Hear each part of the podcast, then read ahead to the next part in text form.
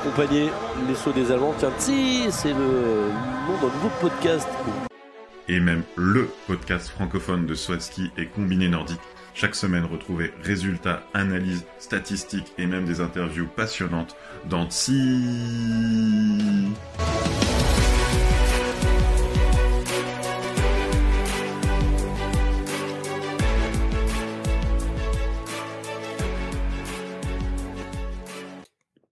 Bonsoir à tous et bienvenue pour le douzième épisode de TSI, le podcast de Soaski et de Combiné Nordique, avec un programme chargé, mais un programme 100% Soaski. Et avec moi, comme à chaque épisode, j'ai hâte Géox 120. Romain, comment ça va? Oui, bonsoir Will, très content de te retrouver parce que pour le coup, on a fait beaucoup, beaucoup d'épisodes pendant les fêtes, mais là, on a eu euh, huit jours pour se reposer et revenir au taquet, présenter les épisodes, enfin les épreuves du week-end.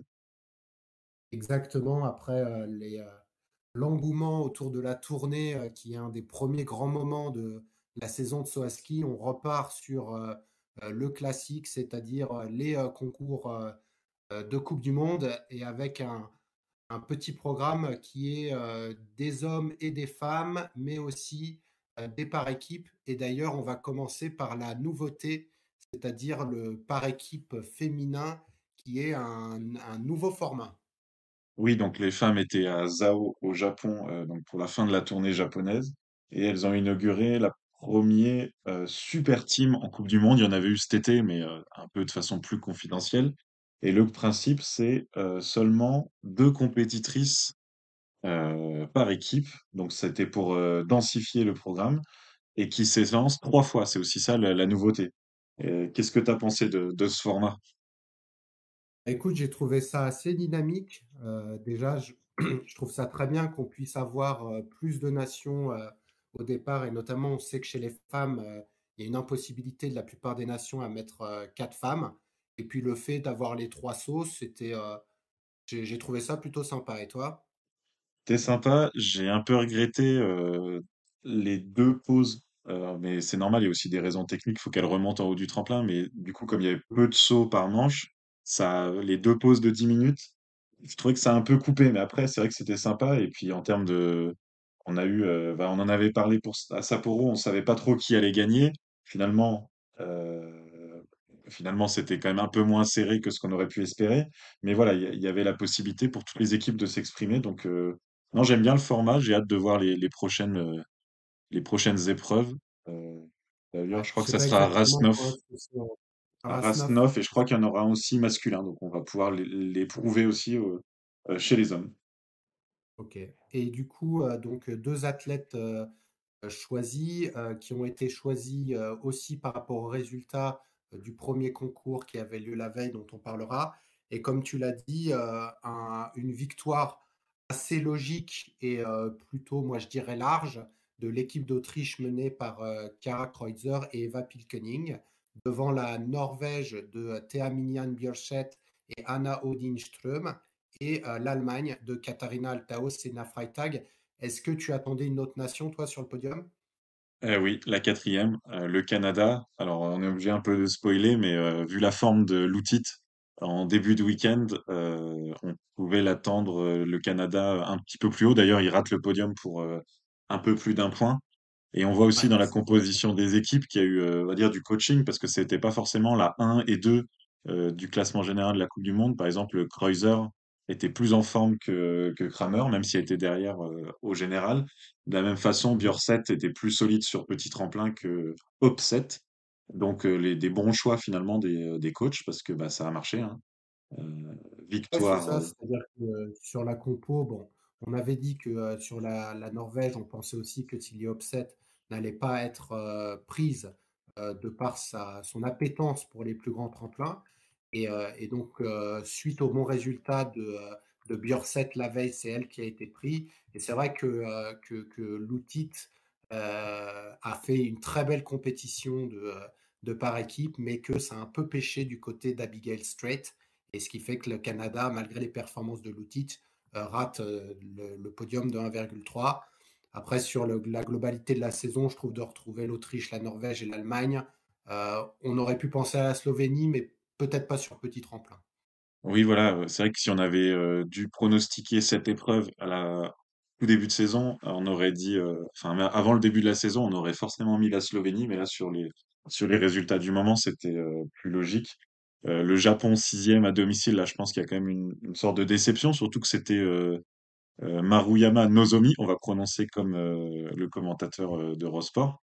Je pense que c'est la façon de faire des Japonais. Elle a été prise alors qu'au général et des derrière Ito et Seto qui, pour le coup, sont en forme et Ouais, là, j'étais un peu plus surpris du choix, hein, je t'avoue, parce que, ouais, moi aussi, ouais. Mmh Ito et Seto ont mieux sauté, même sur ce tremplin, donc là, j'ai j'ai pas trop l'explication. Peut-être c'était le classement de la veille, j'ai pas exactement le, heu, le le le classement de Maruyama, mais ouais, c'était une équipe un petit peu plus faible. et on retrouve en septième position, heu, l'équipe de France. Heu, finalement, une place logique avec ce format de des 2 sauteuses, bah, tous tous les pays devant ont des sauteuses qui sont classées devant au classement général et elles étaient Mmh. finalement la mission, c'était d'être devant l'Italie, finalement devant le duo Malsineur et c'est chose faite donc heu, je pense que Ouais, voilà, exactement. Donc, heu, pas mal de points de retard sur, heu, sur un Japon affaibli, heu, 42. Donc, on va dire que, s'il y avait eu, quelqu'un d'autre que Maruyama, c'est donc comme comme comme toi, je pense que sur petit tremplin, la France est à sa place. À voir, a un team event sur grand tremplin, même si on parlera du week-end de, de Joséphine Pagné et Julia Clerc qui a été un peu meilleur qu'anticipé sur ce tremplin de Zao. À moins que tu veuilles rajouter quelque chose sur le team event, ça nous fait une, transition sur le concours du, vendredi, donc un concours qui a été gagné, par Alexandra Loutit un peu, alors on en avait déjà parlé lors des podcasts précédents, des progrès de cette Canadienne née en 2004, mais de là on avait dit podium, là je pense qu'elle t'a surpris aussi en l'emportant. C'est clair, heu, elle a pas fait dans la demi-mesure. En plus, on parlait, heu, qui sera la première canadienne à accrocher peut-être le podium? Et là, elle a pas juste gagné, en fait, elle a, heu, elle a dominé l'épreuve de la tête et des épaules. Le 1er saut, elle met 10 points à tout le monde, et donc elle conserve son avance sur le 2e saut, donc c'est-à-dire qu'elle a elle a pas faibli, malgré ses posées un petit peu, olé olé. Elle avait tellement d'avance en distance que voilà, elle était intouchable. Donc bah, c'était, c'était une surprise, agréable, hein, parce que c'est toujours bien. En plus, on aime bien voir un peu des entre guillemets «petites nations» venir mettre le bazar dans les gros pays. Donc, voilà, grosse domination. Elle a pas non plus forcément confirmé, en tout cas, elle a pas refait de podium le dimanche. Mais, voilà, elle fait maintenant elle fait partie des sauteuses qui comptent dans cette saison. Ouais, c'est sûr que, comme tu l'as dit, elle avait une avance assez importante, lors de la première manche, fait que même en terminant troisième de la seconde manche, bah, finalement, heu, elle elle se fait pas doubler. Heu, celle qui est qui est derrière elle, c'est la régularité même, heu, Eva Pilkelning qui, fait deuxième de la première manche et deuxième de la deuxième manche et en troisième position avec une, très grosse remontée, on a, l'autre, autrichienne Ka Chiara Kreutzer qui elle avait été septième de la première manche et qui remporte la deuxième manche. On a pas mal de remontées comme ça. On a eu aussi euh, Katharina Altaos et euh, je crois Cilie Obstedt. Non, c'était pas sur ce Plutôt elle a un peu re remonté, mais c'était surtout, Ouais, c'était surtout dimanche. Ouais. Mmh. Et par contre, on a eu euh, des, des- des déceptions comme Sarah Takanashi qui était quatrième lors de la première manche et qui termine neuvième. Euh, et puis, euh, on avait Yuki Ito, donc deux, deux japonaises, euh, qui, elle, était, elle était sixième et elle termine euh, quinzième après une 22e place. Euh, Ouais, c'était donc, un, dur pour un- un japonaises, ouais. concours, euh, voilà, un concours avec euh, deux, deux manches un peu différentes quand même. Oui, voilà, bon, il y avait toujours un peu de vent, alors, heu, ça va être un sujet, heu, sur ce week-end, mais c'était pas non plus un sautable, c'était pas une loterie, mais voilà, il y avait quand même des conditions de vent. Kreuzer, c'était aussi, déjà dès Sapporo, tu l'avais dit, celle la la femme des 2e manches, bah, là, voilà, elle elle fait le meilleur saut de la 2e manche, elle elle accroche son premier podium de la saison. Donc sur le podium, heu, de vendredi, on avait deux deux sauteuses dont c'est le premier podium, heu, du de la saison.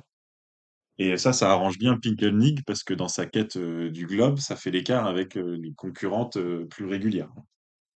Voilà, et je sais que tu aimes bien euh, calculer euh, euh, sur petit tremplin euh, quelle serait euh, la place de Selina Freitag si elle avait posé euh, le télémark. Là, tu peux nous donner la, la Et réponse bah, puisqu'elle elle aurait elle aurait été deuxième. elle a gaspillé 11 points euh, sur euh, bah, Kreuzer et Piekany qui, qui posent bien, là, qui ont 53, 53 et demi. Donc sur deux manches, elle gaspille 11 points sur, sur les deux-là et elle aurait été devant les deux-là. Qu'elle était, euh, elle aurait pas rattrapé Loutit, qui voilà, elle était trop forte. Mais voilà, Freitag a gaspillé son troisième ou quatrième podium de la saison. Exactement, et, et on, on le voit sur, comme tu dis, sur les notes, euh, la différence entre une Lutit, Freitag, Takanashi ou euh, la, la malheureuse Gvandal qui, euh, qui ont des notes entre 47 et 48, alors que euh, Pickening, Kreuzer, euh, Altaos font des notes aux alentours des 53. Et sur petit tremplin, alors ça a moins joué qu'à Ljubno, mais euh, parce que là, c'est quand même celle qui allait le plus loin qui a gagné. Euh, mais euh, ça, ça reste un facteur, et on le voit sur Freitag, un facteur de, de podium. D'ailleurs, on retrouve aussi, oui, en fait, il y a un gros facteur, euh, je pense qu'on maintenant je l'identifie, euh, vent de face, vent de euh, sur des sauteuses comme euh, Freitag ou même euh, Lutit. En fait, en vent de je pense qu'il y a plus d'élan, ça arrive de plus haut. Donc c'était l'analyse de Ljubno et on retrouve exactement ce, ce qui s'est passé à, Zao. Donc la première épreuve était plutôt en vent de donc de l'élan, hein, plateforme, plateforme 31. Et euh, ça, je pense qu'elles arrivaient de haut, les sauteuses, et les, celles les Mm. plus fragiles sur les posées, euh, bah, posées euh, assis, hein, on va dire comme ça. La, la plus, la plus dure à, à voir, euh, qui faisait vraiment mal au cœur, c'était vraiment Takanashi, là, dans, dans les top sauteuses. Et dimanche, j'ai trouvé que c'était bien mieux, d'ailleurs, ça, se- ça se voit en termes de points. Freitag, voilà, elle passe les 50 points, 51, 53, avec des distances plus longues pourtant, euh, 98 mètres, alors que euh, elle est euh, autour de 95-97 mètres euh, la veille, mais je pense que le profil plus rasant avec le vent de face permettait des, des plus, souples. Ouais, après, Freitag, là, sur la deuxième manche, elle avait du vent de face, elle pose pas non plus. Donc, je pense qu'elle, techniquement, il y a quand même un problème. Mais c'est vrai que globalement, et notamment sur Lutic, qui a eu des gros vents d'eau sur, sur, sur sa victoire, il y avait en effet une, différence parce que le concours du coup du, dimanche, il y avait beaucoup, beaucoup de neige. Donc, euh, Mm. je pense que, il y avait, alors, j'ai pas exactement les, les différences de vitesse, mais, mais on peut les regarder hein, sur le concours de Ah oui, parce que elles elles sautent de la même plateforme, 31 les deux, donc Ouais. ça paraît surprenant. Par contre, elles sont autour de 87 km heure dimanche et plutôt Ouais. 88, euh, allez, à, à Voilà, s'approcher des samedi, 88. euh, c'est exactement ça, c'est 88,2, euh, non pardon, 87,6 la moyenne de la finale à- sur la 31. Et du coup, comme tu l'as dit, le dimanche, on est sur une moyenne qui de la... Alors, oui, c'était aussi de la 31, c'était Ouais. 86,9, donc à 0,7 d'écart. Donc un dimanche où, où la victoire, donc c'est un peu la revanche de, de Eva Pilkelning, euh, du fait euh, donc du, de, de Alexandra Lutic n'avait terminé que 20e de la première manche. Elle a fait un coach, un coach, un coach request raté. Ouais, raté, complètement raté, Euh, là. elle, a, elle a baissé de deux barres, j'ai pas trop compris. Euh, elle se sentait sûrement très très bien, mais même de deux barres, elle a pas bien. Elle a fait 88,5. Là, je suis là, je t'avoue que je sais pas, je pense que l'élan a été complètement coupé, euh, pourtant elle était de face, et, euh, Mm. et c'était fini, quoi. T'es 20e à la première manche, et du coup, elle termine 15e, et ça a laissé le champ libre à Pickelning. Oui, voilà, et qui, euh, bah, qui prend son, son tarif, hein, euh, 180 points sur le week-end. Si, si on fait le, le total sur le week-end, enfin, on, on continue de décrire. Donc, Freitag accroche quand même un podium. Et Mm. comme à Ljubno sur la deuxième épreuve, et euh, grâce au vent de face, hein, je le dis, je pense qu'elle était plus rasante. Et Ström qui remonte sur le podium en troisième place dans un combat de Norvégienne parce qu'elles étaient euh, 4, 3 pardon, en 0,6 points devant Opset. Sa meilleure performance de la saison en petit tremplin. Et Björkset Mhm. qui fait sa meilleure performance en carrière. Donc là, euh, grosse, euh, grosse équipe norvégienne. Et sur le week-end, en fait, on retrouve, là, c'est la grosse affaire de Pinkelnick. Elle met 180 points. La deuxième, c'est Freitag 130. La troisième, Lutit 116. Et la quatrième, Ström 100. Donc elle a vraiment creusé. Euh, Altaos, qui est huitième du week-end, 76 points. Donc alors qu'elle est deuxième au général de la Coupe du Monde. Et euh, Opset qui suit euh, 62 points. Donc euh, voilà, je crois que là, on arrive à la moitié de la saison, on a fait la moitié des épreuves individuelles. Et euh, Mm. bon, bah, le, le- le- Ah, Elle a dépassé, euh, elle a dépassé les 1000 points, 1000 donc points euh, en c'est 13 épreuves. route pour euh, 2000, c'est déjà, c'est déjà pas mal, hein.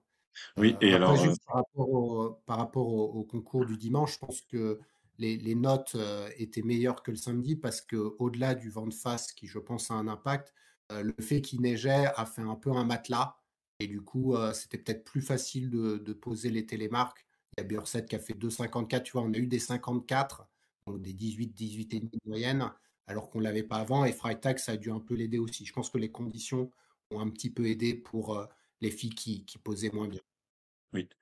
Ce qui fait que alors je me suis amusé, heu, ces derniers jours, parce qu'on parle à chaque fois, heu, des profils, des sauteuses plutôt, on va dire plutôt petit tremplin, plutôt grand tremplin. Donc, toutes les sauteuses là qui ont été devant ce week-end, elles ont un profil de points, plutôt petit tremplin. Heu, Pinkanick, Freitag, Lutit, Ström, c'est des sauteuses qui mettent à peu près 2 tiers de leurs points. Alors c'est c'est corrigé sur le nombre d'épreuves, heu, c'est pas c'est pas vraiment le nombre de points marqués dans la coupe du monde, c'est, heu, un prorata par rapport au nombre d'épreuves disputées, petit, grand tremplin. Mais voilà, c'est des Mmh. sauteuses qui mettent à peu près 2 tiers de leurs points sur les petits tremplins et quand une upset met moins de 20% de ses points, heu, sur un petit tremplin. C'est vraiment le le cliché de la sauteuse à à à grand tremplin et Après heu, là, elle fait 4e quand même, donc elle a dû un peu remettre, heu, son son Bah, ratio est a dû augmenter, mais bon, elle partait tellement loin. ouais, c'est ça, elle était à 13 enfin, c'était incroyable et puis là, elle a elle a augmenté, mais elle partait de de loin. Elle était 23e petit tremplin, elle est passée s heu, 17e et après on a des des sauteuses, qui ont, par exemple, comme Joséphine Pagnier, on voit Mmh. qu'elle est, heu, finalement, c'est moitié-moitié, en fait, tout à fait équilibrée. Elle est 16e mondiale, 17e petit tremplin, 16e, heu, grand 15e grand tremplin. En termes de points, c'est quasi moitié-moitié donc heu, Voilà, donc a c'est vrai qu'on avait un peu été, dur au tout début en parlant de faiblesse, de panier sur petit tremplin et Mmh. il s'avère que notamment, lors du deuxième concours, elle fait une onzième place qui est, Mmh. tout à fait honorable, et que donc, ça ça montre que, quand elle aura passé ce palier supplémentaire, comme tu dis, bah, de rentrer maintenant régulièrement dans le top 10, le fait d'être plutôt régulière dans les 2 peut l'avantager par rapport au type de, heu, profil de calendrier qu'on a avec quand même beaucoup de tremplins, heu, en en HS 95 quoi. Ouais et heu, c'est vrai que son pro d'un point de vue, esthétique et et technique, son premier saut dimanche, il est vraiment magnifique. On on Mmh. dès la prise de ski, je me suis dit, «Il est bien lancé celui-là» et d'ailleurs elle fait septième de la manche, c'était, c'est vraiment un saut magnifique, propre quoi, vraiment, heu, je je pense qu'elle a bien aimé, heu, ce saut. On saura jamais, faudrait lui demander, mais je pense qu'elle a bien aimé ce saut elle-même parce que c'était quand c'est beau à voir souvent, heu, c'est efficace aussi quoi et donc Voilà et puis pour, pour évoquer quelques autres, concurrentes, on a eu un un bon week-end, de Nika Prevec, qui qui a bien sauté et qui, qui a la dernière fois qu'elle avait bien sauté, comme ça, c'était à à Villars. Ah oui, Donc, heu, elle aussi, je 86 pense qu'elle 86 ouais. de ses points, heu, sur petit tremplin, heu, c'est c'est une sauteuse de petit, de petit tremplin là on l'avait la dit, hein, que, par rapport à ses frères, qu'au moment de la soupe, ça devait un peu, un un peu titiller, mais elle confirme du coup, ouais, son son appétit pour les pour les petits tremplins. On a une, une Pauline Hessler qui continue à faire, des performances correctes et et et c'est vrai que qu'on a ces jeunes filles du, du 2 rideau là, hem, où on peut rajouter, bah, les les japonaises. Après les japonaises, on on j'attends de voir en dehors de la tournée, heu, parce que là, ils ont quand même eu 4 tremplins qu'elles connaissent bien. Donc, le re le le regain de forme de d'une Yuka Sato ou d'une Yuki Ito peut être aussi lié au fait qu'elles, heu, qu'elles sautaient chez elles. Mais bon, comme, Elles ont un peu surperformé, elles sont, heu, par exemple Seto, elle est 18e mondiale, elle est 13e sur, heu, sur Zao, donc elle était un petit peu en en surperformance, donc heu, c'était, heu Takanashi, on peut pas savoir, elle a été disqualifiée, dimanche, mais elle elle tournait autour du top 10. Il y avait un quelque chose que j'ai remarqué aussi en faisant ces petites stats, c'était la un peu la sensibilité au vent de face, au vent de dos. Donc c'est pas tout à fait ça indépendamment du grand et du petit tremplin. On voit quelques, quelques profils. Alors par exemple, heu, Heu, elle serait, heu, 3 mondiale, heu, du vent de dos, par exemple, en en termes de moyenne de points sur les épreuves. Genre, elle alors je pense, en gros, c'est une sauteuse qui met une grosse sacoche à table. Moi, j'avais pas trop aimé sa sa forme de vol à Sapporo.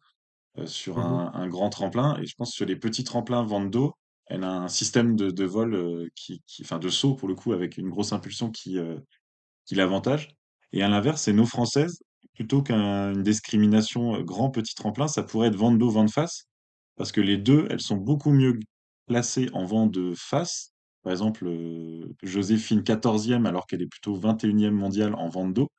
Et Mmh euh, Julia Claire 21e en vent de face et 27e, donc ça fait quand même 6 places d'écart, en vent de dos. Donc euh, il y aurait peut-être plutôt un, système de, de vol, euh, vent de face, vent de dos, à, suivre. euh, Je mh. continuerai Non, non, mais c'est une analyse qui est, heu, qui est très pertinente et qui pourra aussi être, réalisée au au au niveau des hommes. C'est vrai que, on en parlera, on a eu beaucoup de ventes d'eau cette année et je suis d'accord avec toi que certains sauteurs, heu, de toute façon, on les connaît, hein, les voleurs et les non-voleurs et et et de mettre comme ça, heu, les grands tremplins, les petits, parce qu'on peut le faire chez les femmes, moins chez les hommes, heu, ça permet un peu de de de de se dire, bah, qui est-ce qui pourrait performer? Et après, si tu rajoutes en plus la spécificité du tremplin, comme on peut avoir à Bischoff, bah, tu te retrouves avec une équation assez compliquée pour pouvoir dire qui sort. Et une Eva Pilkelning, je veux te dire, quel que soit vent d'eau, vent de face, Oui, c'est petit ou grand, aujourd'hui, et c'est ça qui fait euh, la, la, la, qualité et, et qu'aujourd'hui, elle est, elle est favorite pour le, pour, pour le globe. Ah oui, La, voilà. la personne que je voudrais citer, c'est, euh, si, si, si tu as terminé ton analyse, mais, mais vas-y. Euh, non, bah, oui, je vais dire juste Eva Pinkelnig, sur petit tremplin, elle est à plus de 90 points de moyenne sur cette épreuve. Donc, euh, elle est, elle souveraine. Et comme en plus, euh, elle est pas manche sur les grands tremplins, euh, elle- voilà, elle s'envole, quoi. Ouais, ça crée l'écart. Euh, moi, j'ai encore une pensée, bah, comme la semaine dernière, euh, pour euh, Aeryn Mariac Vandal, qui euh, a fait euh, bah, des coach requests euh, sur euh, tous ses sauts. Euh, encore une fois, hein, elle, a, elle- elle elle ce genou qui, euh, qui, la rend euh, un peu confiante euh, sur la barre. Et franchement, je, je, pense qu'elle a un, gros, gros potentiel et j'ai hâte de la trouver, euh, la retrouver euh, avec tous ses moyens, euh, potentiellement chez elle, parce que pour moi, elle a, ce, un potentiel énorme et qu'elle a, elle a la malchance là aujourd'hui d'être gênée, mais ça ne l'empêche pas de faire des sauts vraiment très intéressants à des, à des plateformes, à des plateformes inférieures. Oui, elle fait quatorzième, je crois, euh, vendredi, et elle saute pas, non, euh, oui, quatorzième, elle saute pas dimanche. Mm. Euh, mais euh, je, je, je sais pas, je suis circonspect, je vais essayer de prendre des infos euh, côté norvégien, parce que si elle est blessée, pourquoi elle saute? Enfin, tu vois? Ou est-ce que c'est, ouais, non. est-ce que c'est une douleur ou c'est de l'appréhension? Si c'est de l'appréhension, c'est normal qu'elle soit là et il faut qu'elle ressaute le plus possible.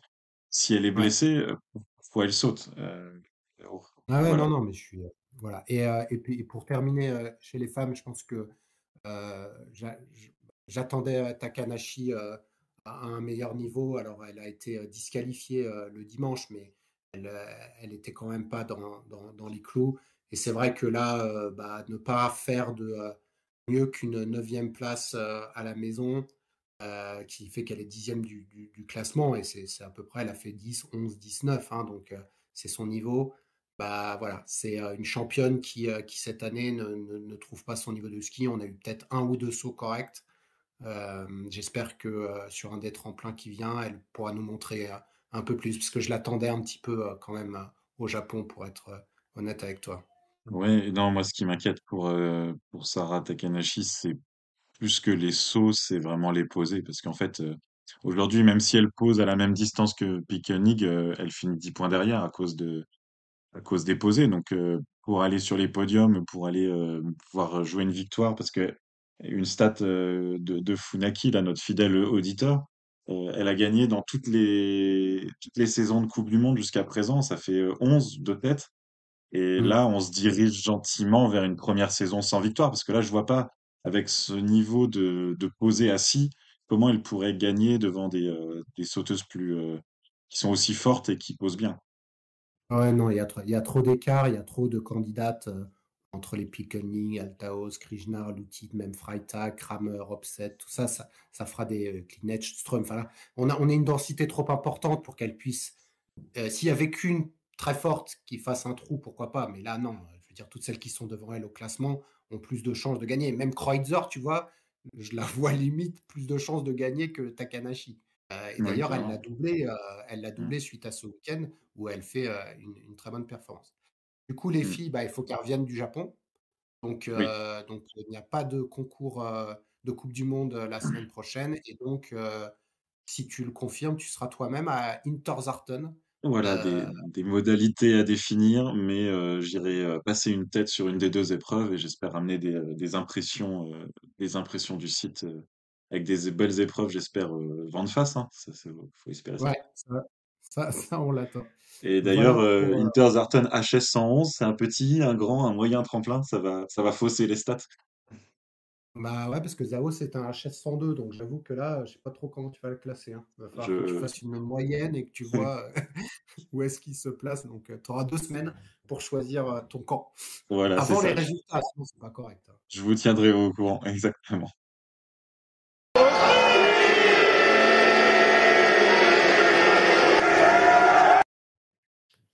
Voilà et donc heu, suite, heu, au au débrief donc du du saut à ski féminin, on passe au saut à ski masculin avec, la l'épreuve de Zakopane.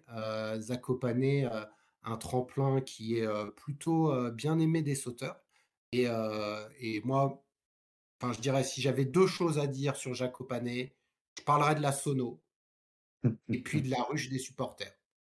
Heu, ça, moi, c'est les 2 images que j'ai de Zakopane du week-end et si toi, tu avais un mot, je veux pas te l'enlever de la bouche, mais ce serait quoi? L-O-T-E-R-I-E, loterie. Ah, le mot loterie. Bon, ouais. Exactement, donc Et et heu ferveur et ferveur évidemment, ouais, évidemment. heu, voilà, donc c'est vrai que, que ce concours à Zakopane, bah, c'est le 1 concours sur le sol polonais, heu, depuis, l'or la mmh, 1 étape de la coupe du monde qui était à Wisła, mais on l'avait dit nous-mêmes, hein, que c'était un peu, heu, la finale du grand prix d'été plutôt que le début de la coupe du monde d'hiver. Et donc là, on retrouve nos chers polonais, heu, sur, sur leur tremplin, favori, et donc alors on a eu qu'un seul concours, hem, individuel, donc on va commencer par le débrief du, concours par équipe. Heu, donc on a eu la qualif le vendredi, le concours par équipe le, samedi et heu, une victoire, des Autrichiens, mais alors, heu, limite, limite, quoi. Oui, heu, auraient-ils dû gagner, hein? Ils étaient ils étaient très bons, hein. Belle performance, de toute façon, voilà, l'Autriche maintenant on les connaît, heu, Tschofänig, Heiberg, Fettner, Kraft. Ça veut dire qu'il y a un sauteur qui était dans le top 10 de la tournée qui n'a pas sauté, dans le par équipe. C'est voilà, c'est cette, densité, extraordinaire. Heu, c'était Earl, hein, en l'occurrence. Heu, Mmh. c'est juste que les Polonais étaient très, très forts aussi et heu, je sais pas pourquoi le jury a envoyé David Kubacki à toute vitesse alors qu'il s'est mangé 26 points de compensation sur son deuxième saut. Mmh. en Pologne, d'habitude, on a plutôt tendance à dire: «Oh, comme par hasard, ils attendent pour l'allemand et tout» et là, en Pologne, on en va on en parlera encore plus dimanche, mais pourquoi il prend 26 points? Alors, il y a eu pas mal de compensations autour des plus 20 Ouais, points. j'allais dire qu'au au global, on on a quand même tapé dans les dans les 15 à 20, mais c'est vrai que que lui a eu les plus grosses et heu, il partait le dernier. Comme s'il devait finir, en fait, heu, à un certain temps et ils ont envoyé là les les les derniers à à la va-vite. C'était moi aussi, j'étais un peu surpris. Après voilà, la l'Au l'Autriche n'avait pas, heu, tellement de points faibles dans son équipe. Heu, sur le papier, bah, les les 4, ce sont des top 10 de coupe du monde, donc dire à l'arrivée que l'Autriche gagne n'est pas tellement une surprise. Hem, mais c'est vrai que là, la Pologne est vraiment pas passée loin. Non, voilà et si on détaille le duel, parce que finalement, c'était surtout un duel, même si l'Allemagne est pas loin, en tout cas pour la victoire, on a vraiment jusqu'au bout suivi le duel. Heu, Storr dans le groupe 1, il perd 10 points sur les 2 sauts face à. Tschofänig, heu, Mmh que tu avais vu montant et heu, même s'il a pas confirmé dimanche, pour moi, ton pronostic, de suivre Tschofänig était le était le bon, heu, sur ce week-end. Joua, Haibok, ils font des sauts tout à fait comparables, donc quasiment le même nombre de points. Ensuite, celui qu'on a pourrait appeler le point faible, c'est, mh. Wasek. Il perd 17 points sur Fettner, heu, qui n'était pourtant pas le tout meilleur de son groupe. Par contre, Koubaki, il reprend 25 points à Kraft malgré, heu, son saut, enfin, Koubaki, il est incroyable, hein, parce qu'il fait quand même, plus que le point K avec son ce son vent, heu, 1,63. Faudrait presque regarder depuis le début de la saison. C'est peut-être le sauteur qui a eu le plus de vent d'eau sur un saut de depuis le début de la saison. Donc bah, on a vu des, on a vu des 2 mètres secondes, chez les femmes, je crois, parce qu'on en avait parlé, mais chez chez les hommes, on a en effet, là, on atteint, heu, des des limites de corridor. Alors j'aimerais bien, heu, techniquement que quelqu'un nous explique pourquoi, heu, avec autant de compensation, on a le droit de sauter à Zakopane, mais on n'a pas le droit de le faire ailleurs parce que, là, clairement, les compensations, tu vois, là, toutes les compensations polonaises quand même, heu, Storr, il a eu 20 et 19, donc je Oui, sais pas jusqu'à combien j'ai eu une explication, je pense, c'est que maintenant que le vent de dos est surcompensé, c'est il est compensé une fois et demie de plus que le vent de face Oui, et c'est tout à fait logique, hein et d'ailleurs ça ouais. ça sauve un peu les fiches de résultats, ça rajoute un peu d'équité. Heu, du coup, ça fait que finalement, heu, on arrive vite à 20 points, c'est un peu plus de 1 mètre, heu, seconde de dos. Donc c'est vrai que ça fait des compensations spectaculaires.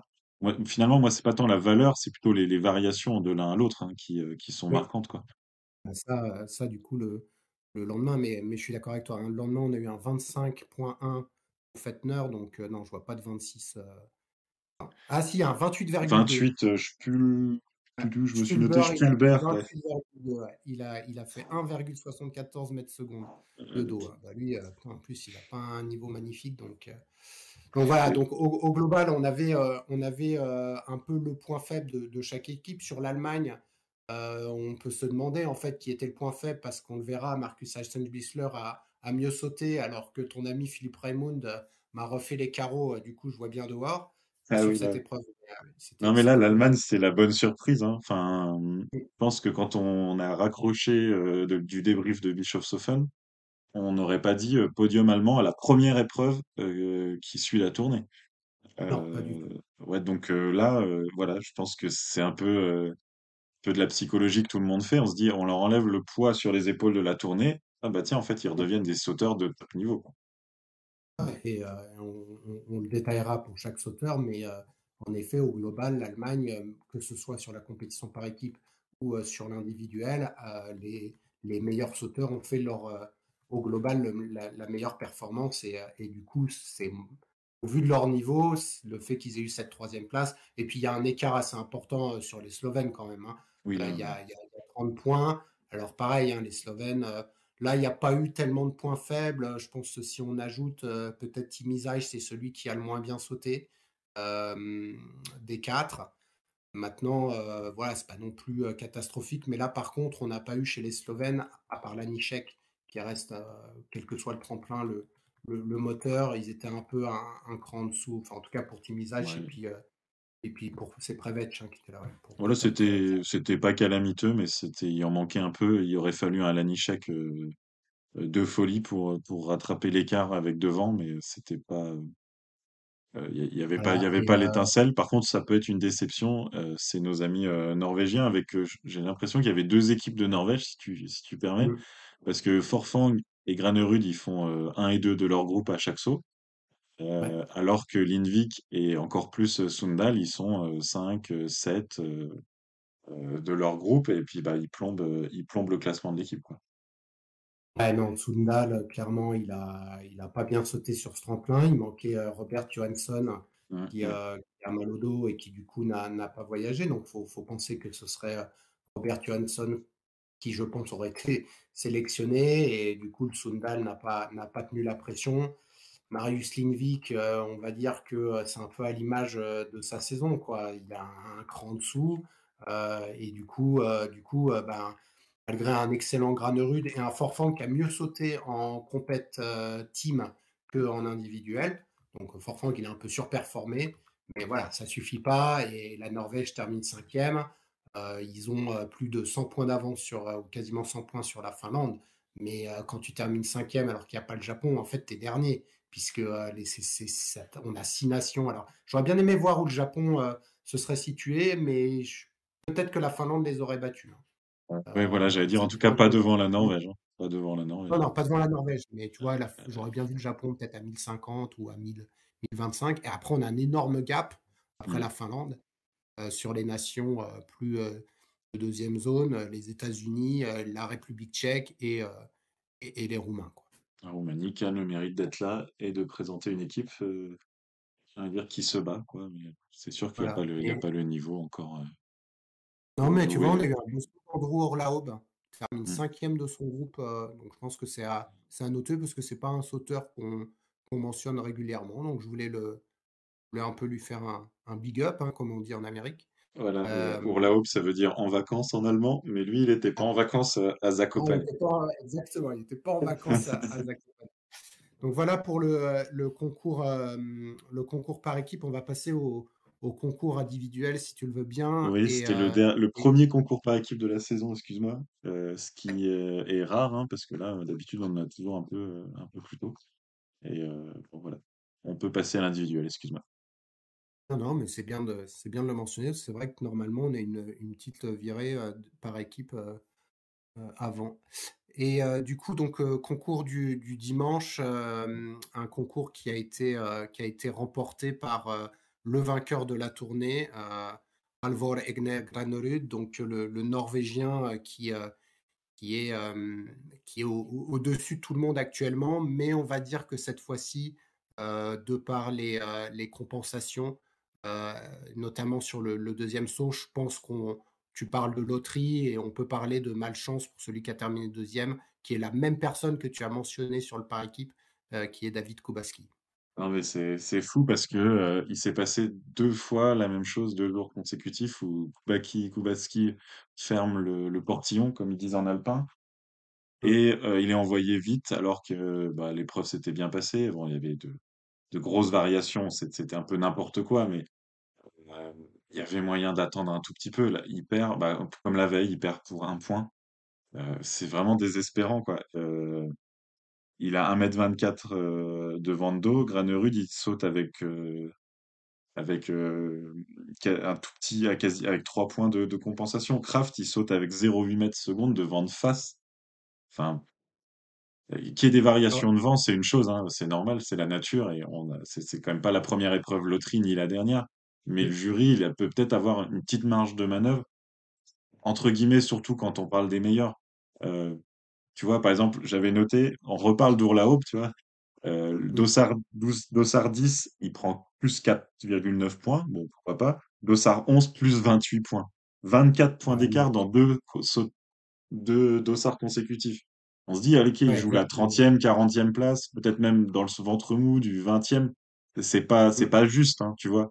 Mais Ouais, non, euh, on va moins, on va d'accord. moins le voir, quoi. Là, on parlait des, des tout meilleurs. et Ils jouent même la Coupe du Monde. Parce qu'en fait, là, d'une certaine façon, euh, ce résultat, il fausse le, le classement de la Coupe du Monde. Euh, au- Koubaki, au lieu de reprendre une vingtaine de points, il perd une vingtaine de points. C'est une, c'est un, un, un feu vert à 40 points pour le classement de la Coupe du Monde, quoi. Ouais, ouais, et puis, euh, et, et puis il s'avère que, euh, bon, le, le, le matin, euh, quand euh, les, les sauteurs se sont levés, c'est vrai que les conditions de vent euh, avaient un peu mis euh, un doute sur euh, la, tenue du concours. Donc, je pense que dès, le matin, ils savaient qu'il y avait une possibilité qu'ils ne sautent pas. Donc, déjà, on peut être content qu'il y ait eu un, concours parce qu'il aurait pu être annulé.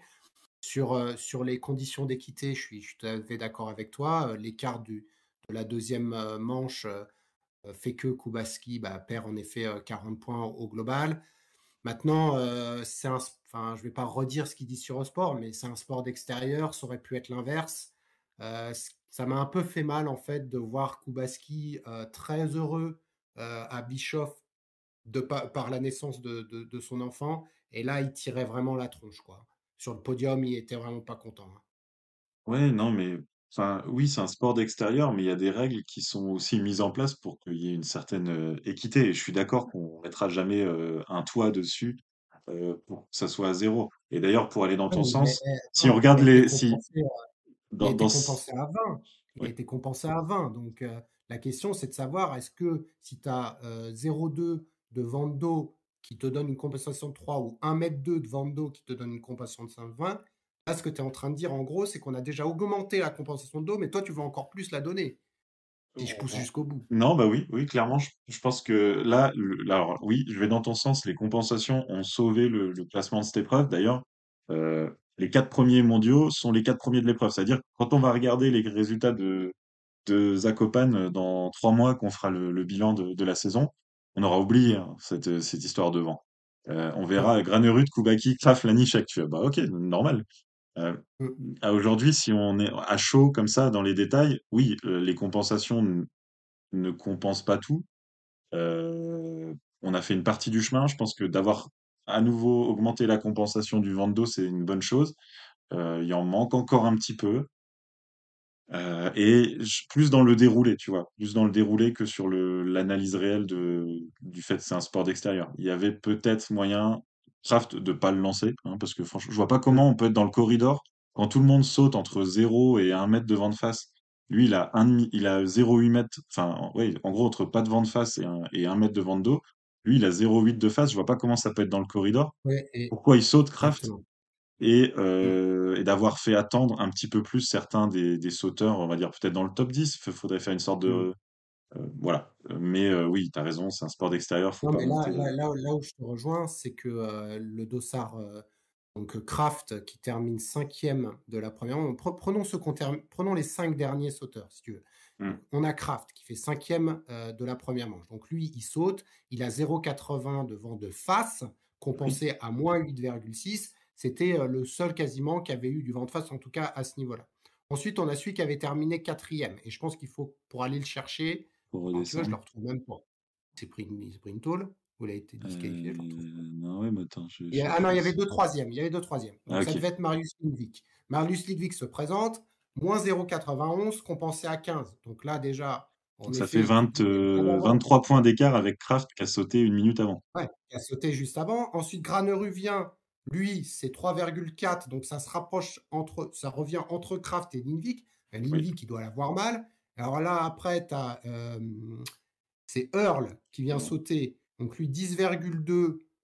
Bon, c'est à peu près comme. euh, non, bah, c'est plus que. Donc c'est vrai qu'on a oui. eu. euh, on est Non, c'est complètement des, des- une oscillation, en fait, comme un tremblement de terre. quoi. Et en fait, Euh, si tu veux, dans les cinq premiers qu'on vient d'analyser, entre, je te cite l'écart entre le premier et le deuxième saut. Granerud, il fait 12 mètres de plus au deuxième. Koubaki, il fait ouais, 13,5 de moins. Kraft, il fait 11,5 mètres de plus. Lanichak, 10 mètres de plus. Earl, 13 de moins. C'était ce côté, c'était voilà, c'était des grands, un grand 8 en fait, une oscillation euh, au, au gré du vent. euh, c'était incroyable C'est rare, hein, franchement, c'est super rare. euh, ces variations aussi marquées quoi. Oui, et puis je pense qu'au-delà des, au-delà des meilleurs, on a eu donc Philippe Raymond qui a failli tomber. hein. il a fait un super lavage de carreau que tu t'es empressé de nous Ah ouais, faire c'est une des vidéos de l'année, ouais. Ah ouais. euh, pour qu'on se garde bien au chaud. On a Domaine hein, qui s'est pris une énorme boîte. Oui. Donc euh, lui, euh, bon, il s'est pas fait mal, mais euh, bon, il se concentre pas, quoi, Domaine. Euh, 32,5 de points, donc ouais, il est tombé. Donc oui, c'était quand même dangereux, même de façon générale. Et, et- et l'équité, comme tu l'as dit, sur, sur sa sauteur-là.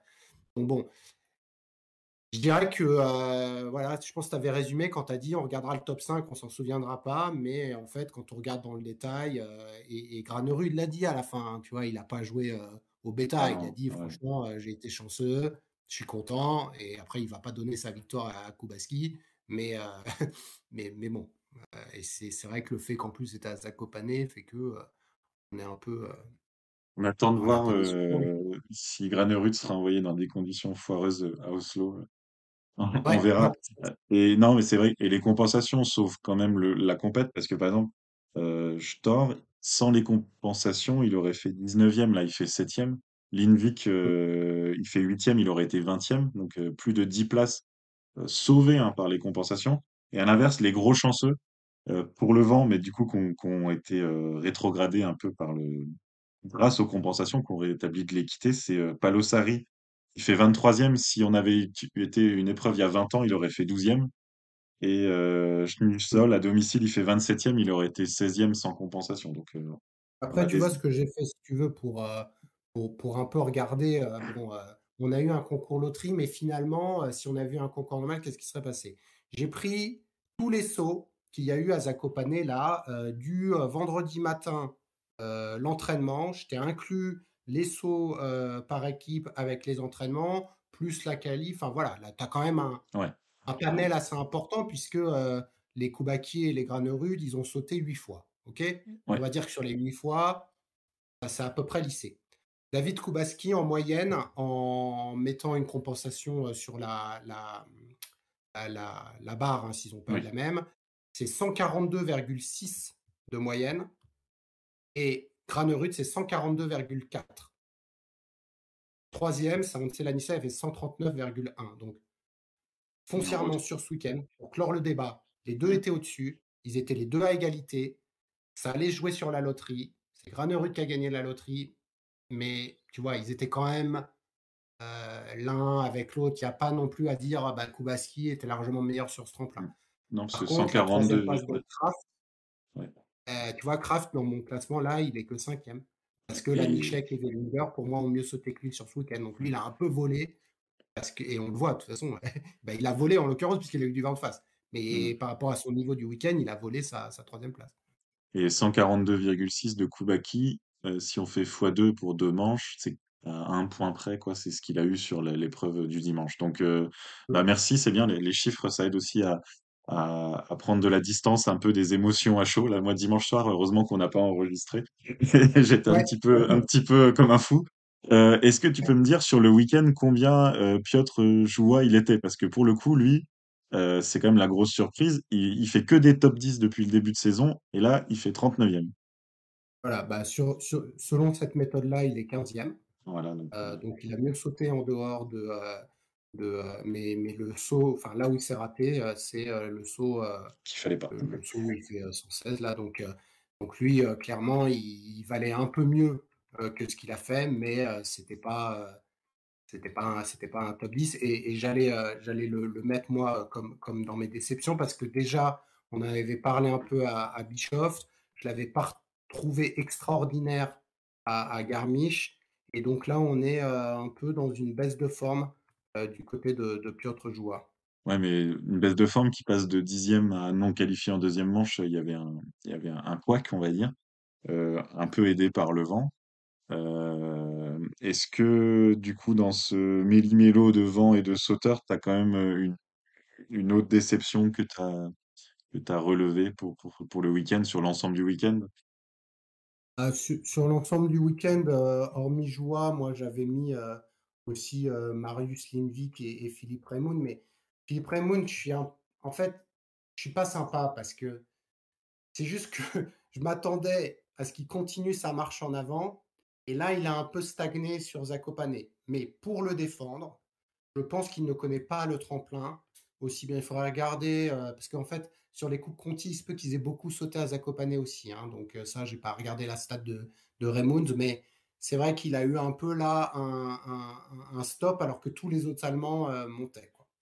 Donc euh, moi, moi c'est Ouais, un peu ce- cela, mais pas de hormis Joie. Joie reste la grosse, grosse déception.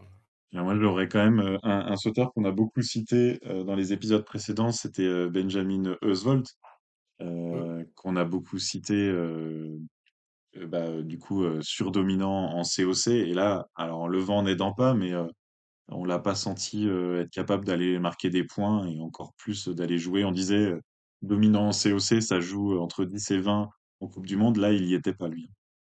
Alors sur, sur, sur lui, j'ai une, une petite stat en fait. Euh, ce qui est intéressant à Zakopane, c'est que, euh, et, et- vous savez que j'aime bien regarder les vitesses, euh, c'est le tremplin où euh, on est allé le plus vite, euh, avec une moyenne à 91,11 euh, de moyenne sur ce tremplin. Il s'avère que, tu le cites, mais Benjamin Oswald est celui qui allait le moins vite de tous. Donc euh, peut-être que euh, on avait parlé de certains tremplins où la vitesse euh, est plus importante. Et si je te donne ceux qui ont eu euh, les meilleures vitesses euh, donc sur, sur, sur les concours, on a Anti-Alto avec 91,63. Deuxième, quelqu'un que j'aurais euh, cité dans mes, euh, dans mes satisfactions, Andreas Wellinger, 91,57, même si on sait qu'il va vite. Troisième, euh, Yann Abdas. Euh, et euh, un autre dans le top 5, on a Clément Segner qui a encore très très bien sauté. Et on a dans les top 10 des gars comme euh, Tschöfening, Eisen Bichler. Donc, vite à la table à Zakopane semble être quelque chose qui a été important. Et donc, Oswald, bah, voilà, il va pas assez vite. Merci là pour les stats. Donc, c'est toujours bien d'avoir ces retours. Euh, notre pauvre Philippe Raymond, depuis 2017, il a sauté au moins 3, 4, 5 fois par an à Zakopane. Ah, il- Euh, donc, euh, je crois qu'il connaît le tremplin.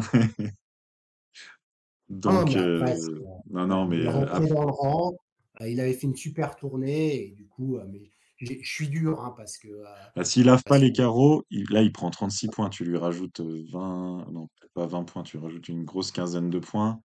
Euh, il joue le top 20, donc euh, dans les conditions venteuses, euh, il était quand même régulier. euh, Je, Bon, allez, tu lui, toi, tu lui donnes un, un- un- une je, semaine je supplémentaire lui, pour. euh, voilà, je, je, je garde mon jugement pour plus tard, surtout qu'il y avait d'autres sauteurs. euh, je- voilà, il fait son premier par équipe quand même. Hein, euh, c'est pas rien hein, pour un non, sauteur.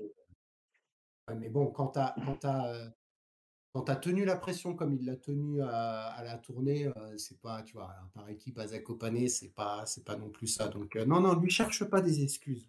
Il doit faire, euh, il doit faire top, euh, top 15, c'est, c'est comme ça. Euh, Clément bah, Segner, euh, lui, lui, il- voilà, ça, c'est du sauteur. Tu vois, un bon Clément Segner, là, un, un bon, un bon camembert fermier, tu vois, un, un dur de dur, quoi. Voilà, Euh, et d'ailleurs, Clément Segner, je pense qu'il va garder sa place en équipe A, hein, Alors, pas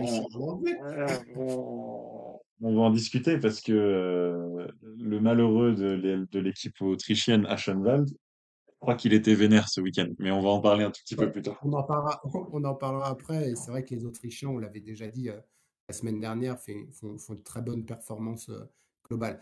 Dans les satisfactions, donc je- moi je citerai euh, Andreas Wellinger, euh, qui, a, qui, qui est vraiment retrouvé là depuis, euh, depuis la tournée. On, on est sur un, un sauteur qui est bah, 11e place euh, donc, euh, sur ce concours et il avait très très bien sauté au, au par équipe. Et Euh, quatrième de la qualif. le. Pardon? Et quatrième de la qualif, hein, donc Ouais, euh, quatrième de la t'es dans le qualif, très, juste. très beau saut. Très beau saut. Euh, donc, euh, donc clairement, euh, clairement, Andreas était, euh, était au niveau.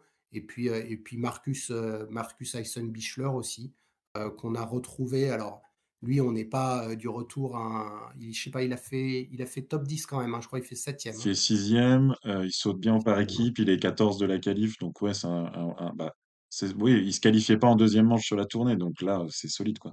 Pas, faut pas viser le podium tout de suite. Surtout qu'on avait non, un débat, euh, est-ce qu'il doit retourner en, en COC? Euh, bah voilà, il a prouvé que non, donc euh, Non, mais bien. du coup, Pius Paschke, lui, euh, on verra ce qu'il a fait, mais, euh, mais ça, ça va être, ça va être compliqué parce que euh, si Marcus se remet en forme et que Wellinger tient la baraque, ben, du coup, sa prochaine cible, c'est Stéphane Laïeux, quoi, ou Constantine.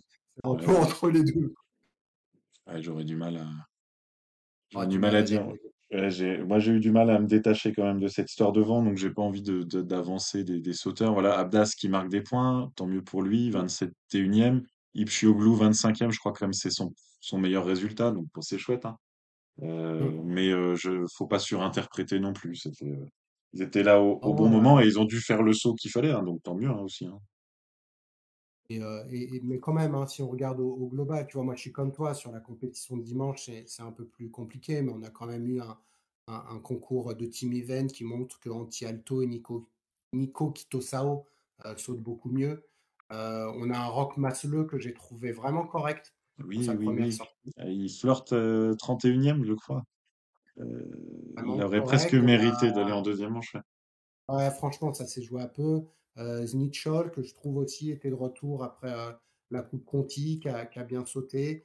Euh, tu, l'as mentionné. Grégor Deschwanden, il est un peu sur courant alternatif. Donc, euh, donc voilà, il y avait, euh, il y avait quand même des, satisfactions dans, le, dans les, les, sauteurs de, de deuxième rideau, malgré le fait que donc, le, le, le tremplin, encore une fois, était dominé par les meilleurs, donc David Kubaski, Alvorin Mergranerud, euh, Kraft, Lanisek. Euh, après, on a fait Narjoua qui, du coup, sont un peu euh, en retrait et on a un Camille qui commence à, taper à la porte et qui pourrait petit à petit trouver sa place dans le top 5 s'il continue à, prendre des points sur ses adversaires directs. Ouais, ouais. Ah, moi, dans les satisfactions, c'est presque. Je, suis, je suis chagrin pour toi parce que tu nous avais sorti Joe Fenig et on ouais, voyait qu'il sautait bien. On voyait, en fait, c'est fou hein, parce que là, tu avais senti que le gars euh, se mettait en place. Il, il vole en douceur, c'est beau à voir. Il est, il est tout fluide. Il gagne la qualif, il fait un bon par équipe et tout. Là, t- on aurait pu euh, se pavaner euh, dans le podcast en disant, regardez, l'analyse, euh, il, il est là. Et puis bon, le vent en a décidé autrement, mais euh, bravo. Enfin, je trouve que tu avais bien, bien vu venir les choses. Voilà, et, et- et je te donnerai mon, euh, coup de cœur pour, pour Sapporo, pour que tu puisses là aussi regarder Et je te fais un teaser, c'est encore un Autrichien. Euh, on va donner les, résultats de, style euh, du, concours pour voir si euh, notre ami Antelanisek a, a réussi à, à, tenir son rang. Je ne sais pas ce que tu en as pensé au niveau du style. Je pense que toi, de toute façon, le vent a fait que tu avais stéréo. Quoi. Ah, moi, j'avais mis des œillères, je regardais plus les points, je regardais que c'était vert ou rouge. Et, euh, et quand c'était rouge, au lieu d'être content qu'ils aient eu du vote face, en fait, j'étais pas content. Donc, voilà. Et, donc je te laisse eh ben, développer. Oui. C'est un nouveau euh, sauteur qui remporte euh, le concours de style. Donc je rappelle, un concours de style qui est notre, notre nouvel index. Hein. c'est donc sur la qualif, la première manche et la deuxième manche. Le but, avoir les meilleures notes sur les cinq juges. Et oui, je n'enlève pas le meilleur. Non, ah. non. Même les juges qui donnent des bonnes notes, on les garde. Et la victoire, attention, est revenue à Monsieur Stéphane Kraft. Et oui, une moyenne de 18,87. Quand on se pose avec, 145,5 mètres avec un télémarque, euh, ça aide. Ça aide. Donc Stéphane Kraft qui remporte euh, son premier concours de style. Il devance euh, bah, David Kubaski, malheureusement encore une fois deuxième, 18,47. Hein. donc là, il y a, y a, un petit écart. Troisième, Daniel Köfening, 18,37 ah. euh, à égalité avec Angela Nisek, hein, qui est euh, notre euh, toujours là, le, bon poulain du style. Et cinquième, Halvor Egner Granerud avec 18,33. Donc voilà, on retrouve toujours les Kubaski, les Lanisek et, les Granerud. Et puis là, on a Kraft et Köfening qui, qui et, ça, ça, confirme le fait que Köfening, je pense que l'année prochaine à Zakopane, on va encore remettre une pièce dessus parce que il va repartir chafouin, quoi. Ouais, chafouin, là, J'espère, mais je pense que les sauteurs et, les sportifs professionnels, ils, passent vite euh, à autre chose parce qu'ils savent, eux, ils y sont souvent euh, sur les tremplins, ils savent que voilà, il y a des jours avec et des jours sans, et donc eux, je pense qu'ils sont pas en train de ruminer deux jours après, ils sont déjà plutôt en train de se projeter sur les prochaines épreuves. Prochaines épreuves où, on risque de parler de vent. Ah, on va parler de Vando, j'ai peur, mais, euh, mais, mais, une nouvelle fois. Et là, par contre, c'est euh, un triptyque. C'est le triptyque de Sapporo. Ah bah pour faire venir les. pour faire venir les meilleurs euh, à l'autre bout du monde, on leur remet trois épreuves. Donc, quand on joue le classement général, on est obligé d'y être. Et tant mieux pour le spectacle parce que c'est toujours. Bah, on s'est déjà régalé chez les femmes. Mmh. Quand on voit les résultats de la COC, il y, avait du, du niveau ce week-end. Et donc, euh, Sapporo qui enchaîne un troisième week-end de, compétition.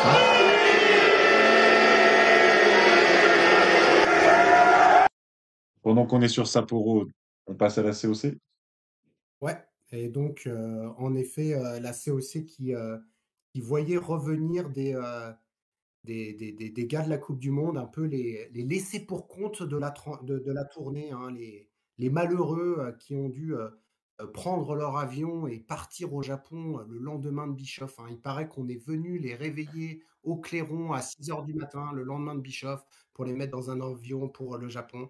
Je parle de Philippe Aschenwald et de Anders Schwanemel. Anders Schwanemel qui termine sixième. Et Pius. Ah, Et Pius, parce ah, et Pius bah ouais, Pius. Je crois qu'il était là. Non, attends, il faut qu'on vérifie, je te ah, coupe. mais... Je suis vraiment pas sûr que Pius y soit allé. Hein. Non, non, non. Pius, on lui a Si, si, regarde, il est dixième dimanche. Aïe, aïe, aïe. Eh oui, il est bien là. Et neuvième dimanche 2. Et euh, peut-être qu'il dormait encore samedi.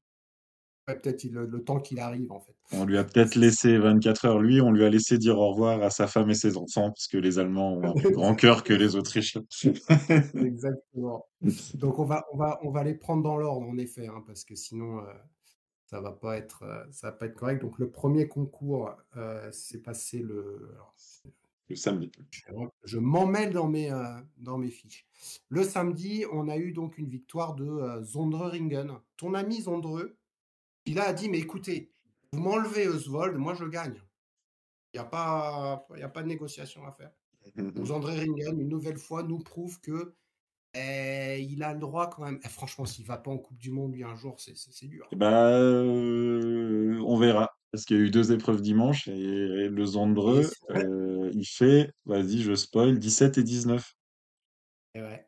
Le, dimanche, la Zandreux, il a. Et, et voilà, il, posé sur ses lauriers. Euh, mmh, mmh. Et, du coup, un autre Norvégien en a profité, puisque le samedi, c'est Joachim Hødegaard Bjoreng qu'on avait déjà vu avant. hein. Lui, c'était, c'est les trois larrons là, Ringen, Oswald, Bjorung. Si c'est pas l'un, c'est l'autre. Les Nourschk sont toujours au, au- au taquet. Euh, et donc, quand le samedi, on avait une deuxième place de, de Philippe Aschenwald et une troisième place de quelqu'un que je ne connais pas très bien, hein, Matija Vidic. Non, non plus. ouais. Je- Non, On ne connaît pas, pas excellemment bien. Donc, à, à surveiller, c'est un 2000.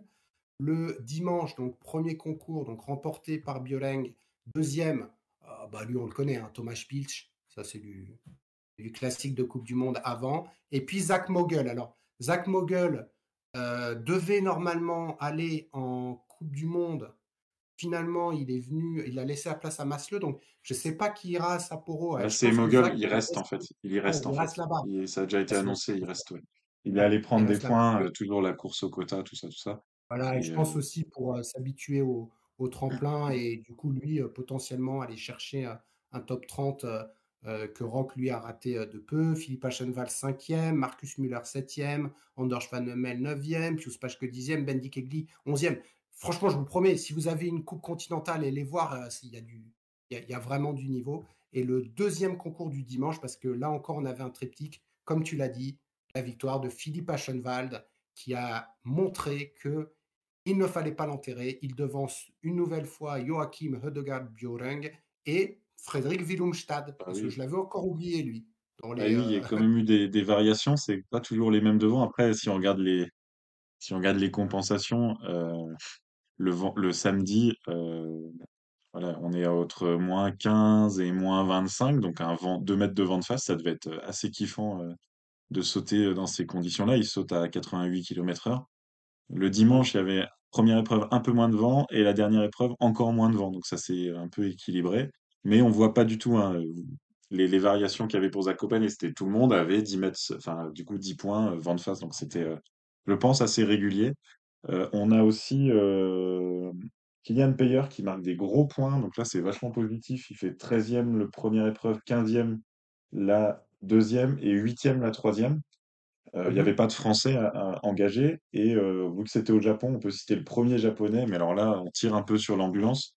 Le premier jour c'est Keiichi Sato dixième, le deuxième jour c'est Tomofimu Naito 30 ans. Euh, là, genre, là, lui, j'en avais jamais entendu parler, qui fait 14e. Et puis, le dernier jour, il faut aller chercher Taku Takeishi, qui a dépassé les 35 ans et qui est Ouais. 23e. Donc, c'est- Enfin, en fait, c'est Et catastrophique, quoi. euh, il a fait quoi comme résultat, Papy, du coup? Euh, Papi Kassa, il est 37e le premier jour.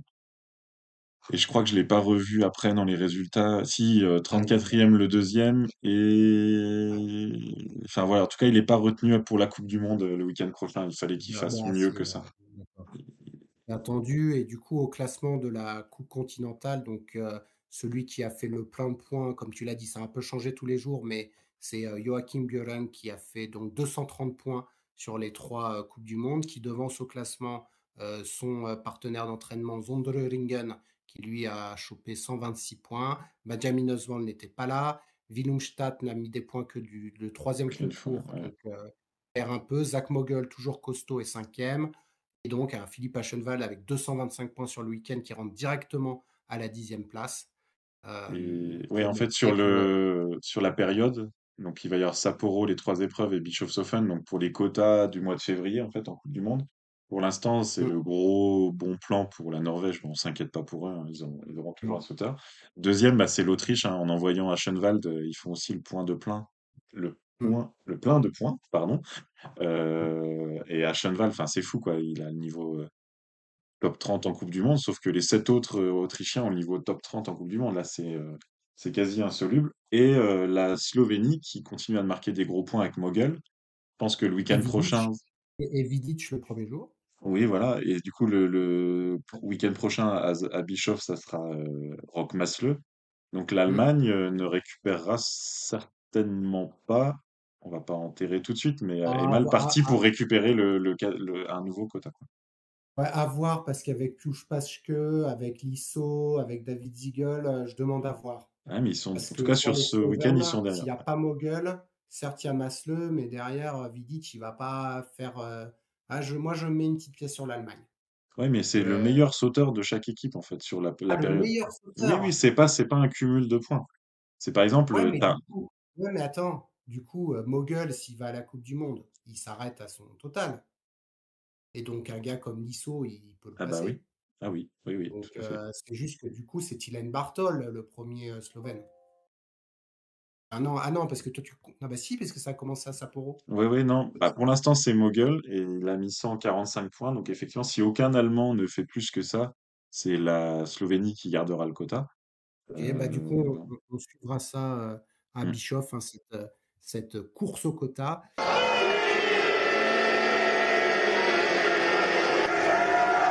Et nos petits jeunes étaient aussi de sortie. On était en Autriche à Eisenhütz, heu, un tremplin qui remplaçait une épreuve annulée, à Oberhof et on a eu, heu, 2 concours, 2 concours, ouais, c'est ça, le le oui, 14 et un le voilà. le Mmh. 15, hem, 2 avec la victoire alors vas-y, je te 2006. laisse, Non, bah, là, tu c'est toi qui commences à les suivre, de près, donc le samedi, c'est tu moi les vois à l'écran. ouais, je les vois à l'écran donc le vainqueur, c'est, un un jeune Autrichien, qu'il faut suivre, vraiment qui s'appelle Stefan Embacher, donc un un 2006, hein. Il est largement en avance, sur son âge là. Il est là, il saute, vous voyez, avec des des 2004, des 2005, des 2003. 2e, Julian Schmidt, ça aussi c'est du gros, c'est l'Autrichien 2003 et 3e, Szymon Steinberger et le, mmh, Maxime Bartholj là, il est bon, hein, aussi le Slovène. Heu et si tu nous mets alors il y a Oui, Milesi alors les Français, il y a eu, heu, bon, il y avait un gros, gros contingent français. Enzo Milesi fait 14e et marque des gros points. Jules Chervet aussi 20e et derrière on sort des points. On a Ju Julien Guay donc 2004, heu, 39e. Harry Répélin 2004 aussi 53e. Léo Lamarca 58, toujours 2004. Un peu plus jeune Félix Moureau, heu, pas Félix pardon, heu, pardon, désolé, Faustin Austin, Moreau.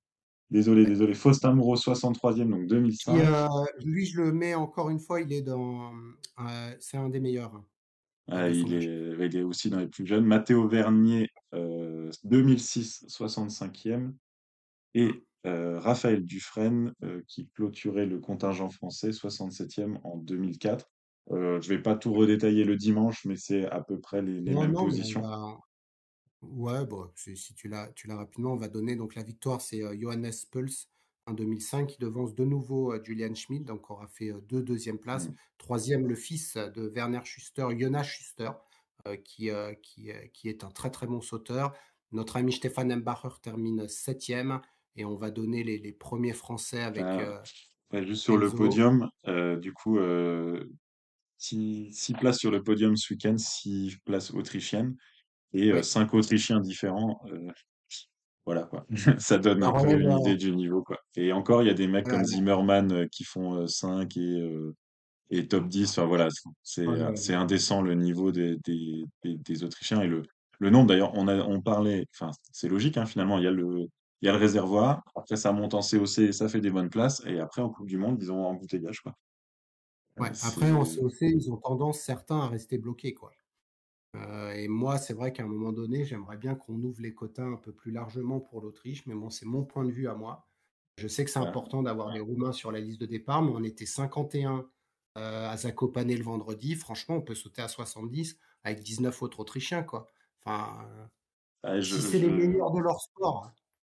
Alors là, tu lances un débat, je pense peut-être euh, en après-saison, si on fait les débats de Tsi, parce que on le voit un peu en ski de fond, on en parle suffisamment souvent euh, quand il y a, euh, entre nous, hein, quand il y a une nation qui surdomine, et à la limite, euh, ça, ça émousse aussi l'intérêt du spectateur, quoi. Donc, euh, à, voir. mais Il y a- ils il y vont a- pas pour moi, ça changera pas, la le le top 10, c'est-à-dire qu'ils vont pas battre Granerud, mais plutôt qu'ils aillent, en coupe Conti, un gars comme Egner, franchement, pourquoi il aurait pas le droit de sauter en coupe du monde juste parce qu'il est dans un pays où il y a beaucoup de sauteurs? Mais on on gardera ce débat pour, ouais, y pour a- la fin. mais On voit que Enzo, heu ouais, oui. Il y a, il y a des choses à dire dans les deux sens, parce qu'il faut, il y a des choses à dire dans les deux sens. On se le garde celui-là, on vous promet, on vous promet. Si possible. Enzo Milesi donc, heu, Dixième 10 si et Jules Chervet 24e et puis donc les autres Français euh, en dehors des points. Et au classement Mmh. général de l'OPA, euh, c'est euh, Maxime. Bartholge, parce qu'il a... Qui, profite de la contre-performance sur ce tremplin, heu, de Louis Obersteiner Ah oui, qui est, c'est heu vrai. et et c'est là où. Louis Obersteiner, il se retourne et qui voit arriver derrière, son un petit genou de 2006. Peux te dire qu'il doit l'avoir mal, hein Ah, ils il sont, ils sont tout, 4 heu en 50 points et il reste les finales. Donc euh, il y a un vrai suspense pour la, pour le classement de la, de l'OPA. euh, Enfin, des Autrichiens, bah, à part, c'est dingue hein, d'ailleurs, euh, les huit premiers, il y a sept Autrichiens, voilà. Mais c'est pas un Autrichien le premier. et dans les 10, tu as 3 Slovènes, puisque Ouais, Bartholj, Eckart et heu et Roch Masle. Tiens, il est venu 2 fois, il a gagné 2 euh, fois deux fois. parce que ouais. lui, Roch Masle, il est déjà en coupe du monde. Bah oui, c'est ça en fait. Et, et d'ailleurs, Ouais, un Mbarrer, tu vois, quand t'es Egner, tu te dis, euh, mince, peut-être que dans un ou deux ans, euh, Mbarrer, il va me piquer ma place euh, en Coupe du Monde, quoi. ah, c'est fort probable, c'est fort probable. Voilà, donc on retrouvera les les les jeunes. Alors Kragne, c'est quand? C'est en février, donc on- là, il y a quasiment un mois Oui, de, oui, de pause. heu, parce que ça on n'avait pas pu sauter à Kragne en en Coupe Conti, donc là, ils vont pouvoir enneiger. Heu, du coup, semaine prochaine, on on l'a dit, heu, il y a les femmes aussi qui ont sauté en OPA. ah oui, pardon, vas-y, vas-y. Et là, on a des résultats différents de d'habitude parce que on avait euh, des Tchèques, des Suisses. C'est Mmh. aussi ça euh, qui est intéressant. Euh, Clara Ulrikova qui gagne le samedi devant Sina Arnett, donc on a vu marquer des points en Coupe du Monde, et euh, Julia euh, Mühlbacher, autrichienne, parce que quand même, il faut des Autrichiennes. Et on a comme première française Emma Chervet. C'est la petite surprise parce que Lilou Zepchi est 13e euh, samedi. Donc euh, un petit peu en baisse de forme, peut-être émoussé aussi. un Sylvester Tour, ça doit laisser des traces quand on a 16 ans. Ouais. Et bah, même place pour Lilou Zepchi, 13e euh, dimanche, et euh, Emma Chervet qui reste dans les points 20e. Et en tête, c'est Sina Arnett, donc, qui a aussi fait le Sylvester Tour. Julia Mühlbarer et une autre Tchèque, euh, Aneska Indrakova, 2006 également, donc beaucoup de, beaucoup de on l'a jeunesse. vu elle, Et. Indrakova et, euh, et Ulrikova, elles sont en Coupe du Monde, mais tu vois, en, en- elles étaient à peu près dans les places de Lilou Zepchi, dans les 40e, 35, 40e places euh, sur, sur le Sylvester Tour. Donc là, elles ont, elles ont bien réussi ce week-end-là. Et au classement général, bah, c'est déjà gagné hein, pour Lilou Zepchi, même déjà euh, depuis le week-end précédent. Donc il n'y a plus de suspense. On a Emma Chervet qui est cinquième, qui va peut-être essayer de garder cette cinquième place, même si, euh, si Narnet revient très très fort en quatre épreuves, euh, 340 points. Donc euh, voilà pour l'OPA. Euh, Il y avait les Universiades aussi ce week-end, donc on va faire euh, très très rapidement. Euh, côté saut masculin, c'est quand même un nom connu de la Coupe du Monde, c'est Daniil Vassiliev, là, le chouchou de, Guillaume Di Grazia, Kazakhstan, qui est champion des Universiades. Donc c'est des, euh, athlètes qui sont toujours à l'université. Bon, c'est assez, euh, assez transparent comme nom, devant un Autrichien, Liner, et Timon Pascal Kauffer, qu'on a déjà vu il y a, quelques années en Coupe du Monde. Chez les femmes, c'est des noms qu'on connaît aussi. Nicole Konderla, euh, deuxième Machiko Kubota, là, elle, on la connaît pas. Et on a déjà vu Kinga Rajda, la polonaise, troisième. On gardera les résultats du combiné pour une autre fois, parce qu'on avait dit qu'on faisait un épisode 100% saut à. C'était un plaisir de vous débriefer euh, tout ce week-end euh, de, de saut à ski bien chargé. Le week-end prochain, les sauteurs sont à Sapporo, masculin. Les sauteuses féminines, on l'a dit, elles font une pause après la tournée japonaise. On a le retour du combiné, malheureusement pas à Chauneuf, mais qui est maintenu à Klingenthal, qui reprend l'épreuve, qui l'a décalé. On voulait aussi vous faire une annonce, donc on ne veut pas passer le week-end euh, de Chauneuf sans parler de Chauneuf, donc on est en train de vous préparer un épisode aux petits oignons pour euh, déclarer notre amour à cette épreuve de Coupe du Monde. Donc euh, si vous êtes euh, amoureux de Chauneuf, euh, gardez, euh, gardez bien la connexion à, à Tsi, vous allez euh, certainement apprécier l'épisode qui vient. Et puis, je te remercie Will pour ces beaux épisodes, et puis on se retrouve dans quelques jours pour parler de Chauneuf. Et c'était donc le douzième épisode de Tsi, le podcast du saut et du combiné. Au revoir. Bye bye.